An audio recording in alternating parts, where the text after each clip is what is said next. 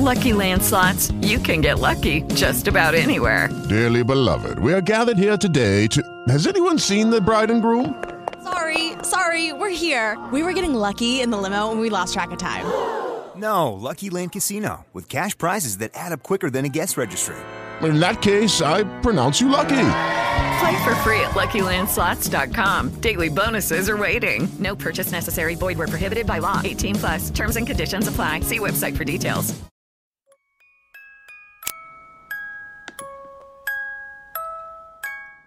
...2 de enero de 1985. ¿Es posible que toda una ciudad esté embrujada? ¿Embrujada como se supone que lo están algunas casas? No digo un edificio de esa ciudad, ni la esquina de una calle, ni una pista de baloncesto en un parque, con el aro sin red sobresaliendo hacia el crepúsculo, como algún oscuro y sangriento instrumento de tortura. No digo solo una zona, sino todo, todo lo que hay allí. ¿Es posible? El adjetivo que se usa en inglés para estos casos es haunted. Vea sus derivaciones. Haunted, visitado con frecuencia por fantasmas o espíritus. Haunting, el adjetivo correspondiente, que vuelve a la mente con insistencia difícil de olvidar. To hound, el verbo, perseguir o aparecer con frecuencia, especialmente fantasmas. Pero la palabrita se usa para mucho más. Veamos. Lugar visitado con frecuencia, nidal, guarida, querencia. El subrayado es mío, por supuesto. Y una más. Esta, como la última, es una definición de hound como sustantivo y la que más me asusta. Sitio donde comen los animales. Como los animales que golpearon a Adrian Mellon y lo arrojaron desde el puente. Como el animal que estaba esperando debajo del puente. Sitio donde comen los animales. ¿Qué está comiendo en Derry? ¿Qué se está comiendo a Derry? En realidad es interesante. Yo no sabía que era posible estar tan asustado como lo estoy desde el caso de Adrian Mellon y seguir viviendo, mucho menos seguir funcionando. Es como si hubiera caído en un cuento y todo el mundo sabe que uno no tiene por qué asustarse hasta el final del cuento. Momento en que el perseguidor de la oscuridad sale del bosque, por fin para alimentarse de uno, por supuesto. De uno.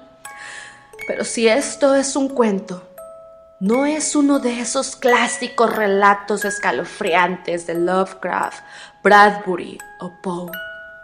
Yo sé, no sé todo, pero sí una buena parte. No empecé al abrir el Derry News un día de septiembre pasado y leer la transcripción de la audiencia preliminar del muchacho Unwin y comprender que el payaso que asesinó a George Denbrough bien podía estar de regreso. Empecé en realidad alrededor de 1980. Creo que fue entonces cuando una parte de mí dormía hasta ese momento.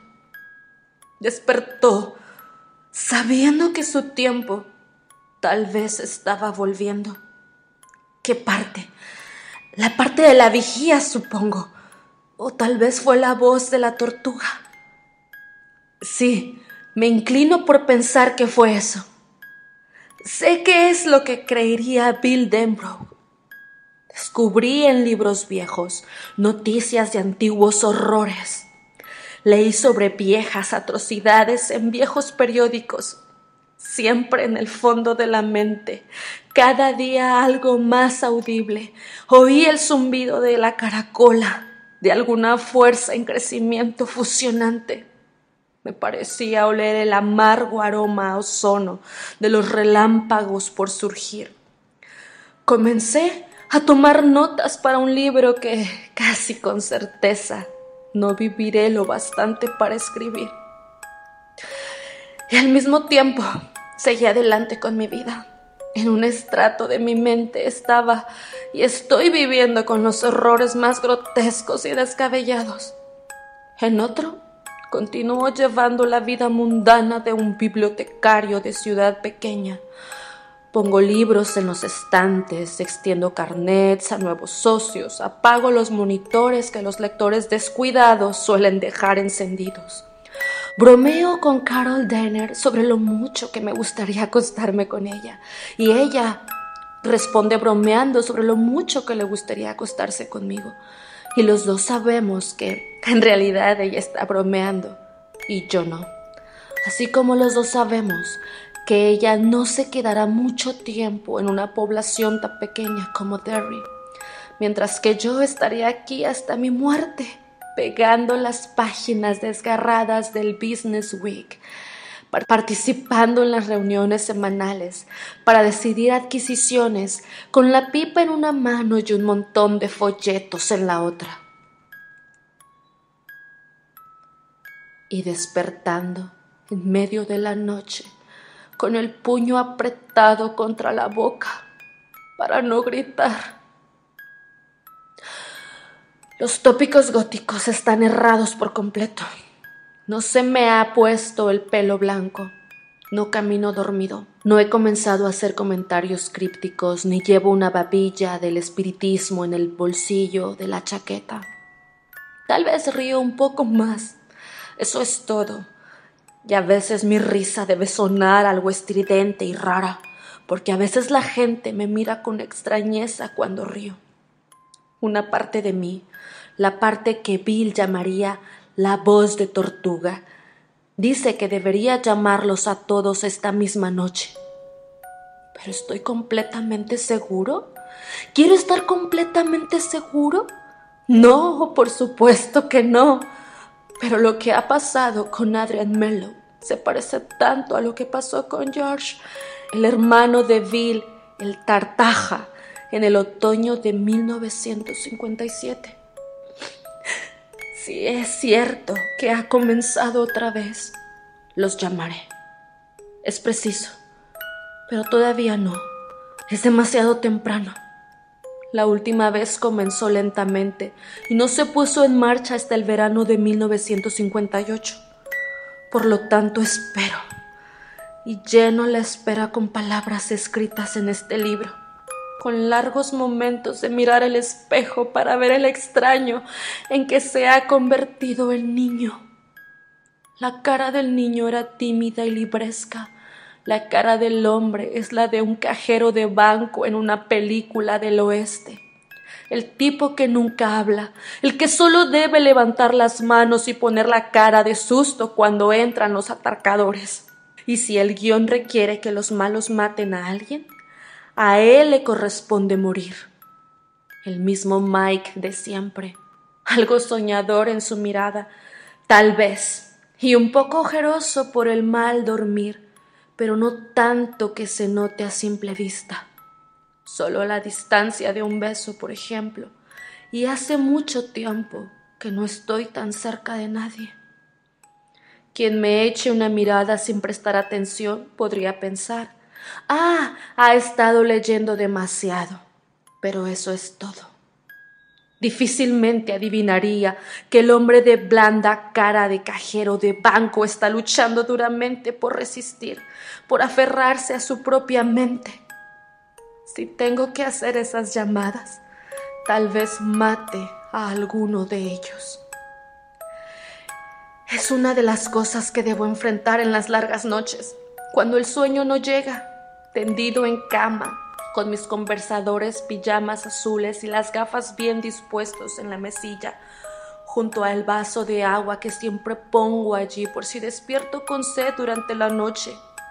Así, tendido en la oscuridad, mientras bebo sorbitos de agua, me pregunto cuánto recordarán ellos, si algo recuerdan, de algún modo Estoy convencido de que no recuerdan nada de aquello, porque no necesitan recordar. Yo soy el único que oye la voz de la tortuga, el único que recuerda porque soy el único que se quedó aquí, en Derry. Y porque ellos están diseminados por los cuatro vientos, no tienen modo de enterarse de que sus vidas han seguido patrones idénticos. Si los hago volver, si les muestro esos patrones, sí, tal vez eso mate a alguno de ellos, tal vez los mate a todos. Por eso lo repaso todo mentalmente. Vuelvo a ellos tratando de recrearlos tal como fueron y tal como puedan ser ahora, tratando de decidir cuál de ellos es más vulnerable. Richie Tossier, pienso a veces era él el que con más frecuencia atrapaban Chris Hawkins y Brower, aunque Ben era muy gordo. Bowers era él que más miedo daba a Richie, el que más miedo nos daba a todos pero también los otros solían intimidarlo. Si lo llamo a California, ¿no le parecerá como el horrible retorno de los grandes matones? Dos desde la tumba, uno desde el manicomio de Juniper Hill, donde delira hasta hoy. A veces pienso que Eddie era el más débil. Eddie con esa foca dominante que tenía por madre y asma espantosa. Beverly Trataba siempre de ser dura, pero estaba tan asustada como el resto de nosotros. Bill, el tartaja, enfrentando a un horror que no termina cuando supone la funda a una máquina de escribir. Stan Orris. Sobre la vida de todos ellos pende una hoja de guillotina, afilada como una navaja, pero cuanto más lo pienso, más creo que ignoran la presencia de esa hoja. Soy yo quien tiene la mano sobre la palanca. Puedo hacerla funcionar con solo abrir mi agenda telefónica y llamarlos uno tras otro. Tal vez no sea necesario.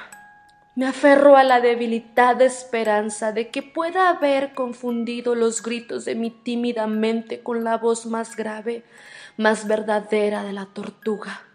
Después de todo, ¿en qué me baso? ¿Melon? ¿En julio? Una criatura hallada muerta en la calle Neibold. En octubre último, otra en Memorial Park, a principios de diciembre, justo antes de la primera nevada. Tal vez fue un vagabundo, como dicen los diarios, o un loco que huyó de Derry, o se mató por remordimientos y asco de sí mismo, como dicen algunos libros que pueden haber hecho el verdadero Jack el Destripador. Tal vez. Pero a la chica de Albrecht se la encontró frente a esa maldita casa vieja, la de Neighbor Street, y la mataron el mismo día que a George Denbrough, 27 años antes, después el niño Johnson, descubierto en el Memorial Park al que le faltaba una pierna desde la rodilla. El Memorial Park es, por supuesto, el hogar de la torre depósito de Derry, y el niño fue hallado casi a su pie.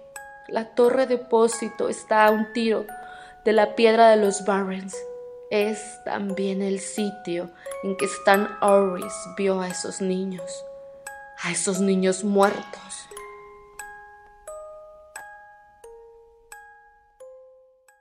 With lucky landslots, you can get lucky just about anywhere. Dearly beloved, we are gathered here today to. Has anyone seen the bride and groom? Sorry, sorry, we're here. We were getting lucky in the limo and we lost track of time. No, Lucky Land Casino, with cash prizes that add up quicker than a guest registry. In that case, I pronounce you lucky. Play for free at LuckyLandSlots.com. Daily bonuses are waiting. No purchase necessary. Void where prohibited by law. 18 plus. Terms and conditions apply. See website for details.